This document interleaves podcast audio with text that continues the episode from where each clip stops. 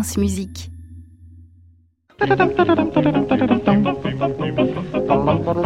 Aliette Delalleux est dans le studio pour sa chasse aux clichés du lundi matin. Bonjour Aliette. L'heure est grave ce matin, Aliette. L'heure est grave et surtout l'heure est arrivée de casser l'un des plus gros clichés qui existent sur la musique classique. Roulement de tambour, s'il vous plaît. La musique classique, c'est pour les vieux. C'est une idée reçue biaisée par le public des concerts classiques qui est relativement âgé, et je dis relativement car les dernières études prouvent tout de même que presque la moitié des spectateurs ont moins de 50 ans, et puis le public des concerts n'est pas représentatif de toutes les personnes qui écoutent du classique, que ce soit chez soi, dans la rue ou au travail.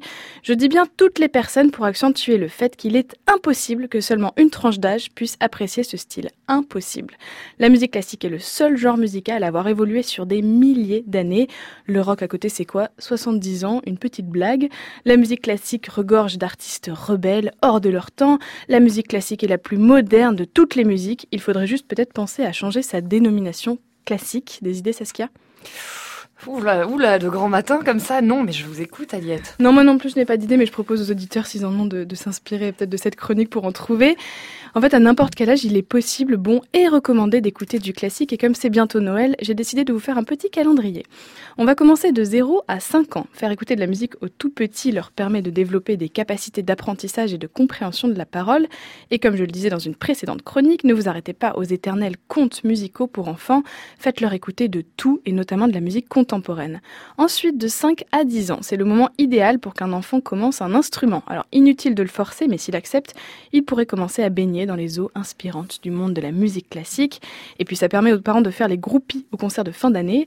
Ensuite, de 10 à 15 ans, un âge où l'on se construit une identité, on a besoin de musique et le classique répond bien aux émotions des ados, calme, puissance ou mélancolie. Finalement, un petit Beethoven et puis ça repart. Entre 15 et 20 ans surviennent les chocs musicaux, les coups de cœur. C'est le moment idéal pour aller au concert et commencer à identifier ce qui vous plaît dans la musique. Bref, être curieux. Entre 20 et 25 ans, vous êtes passé outre les moqueries des copains, les questionnements sur la vie, vous êtes grand.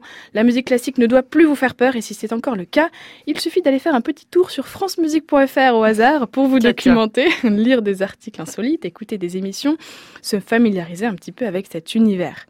Vous comptez faire tous les âges, Aliette Non, rassurez-vous, Saskia, je, je, vais rendre un jour l'antenne. Et d'ailleurs, c'est pas si mal de s'arrêter à 25 ans, car c'est pile mon âge, quel hasard.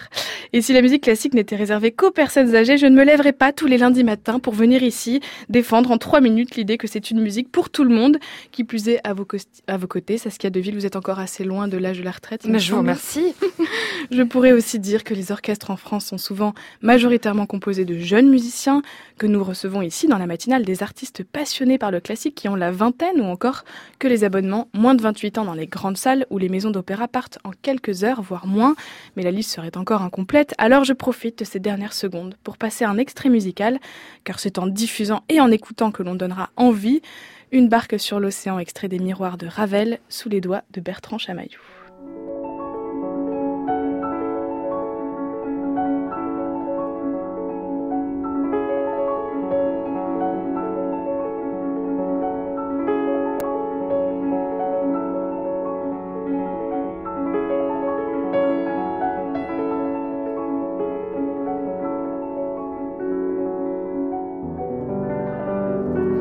Barque sur l'océan, extrait des miroirs de Ravel par Bertrand. Oh, merci Aliette Delalleux, c'est beau ça. On vous retrouve sur francemusique.fr aux côtés d'articles passionnants et palpitants Passionnant. sur la musique classique. Et puis euh, la semaine prochaine. Et lundi prochain. De bonne heure Oui, toujours. à très bientôt. Retrouvez toute l'actualité musicale sur francemusique.fr.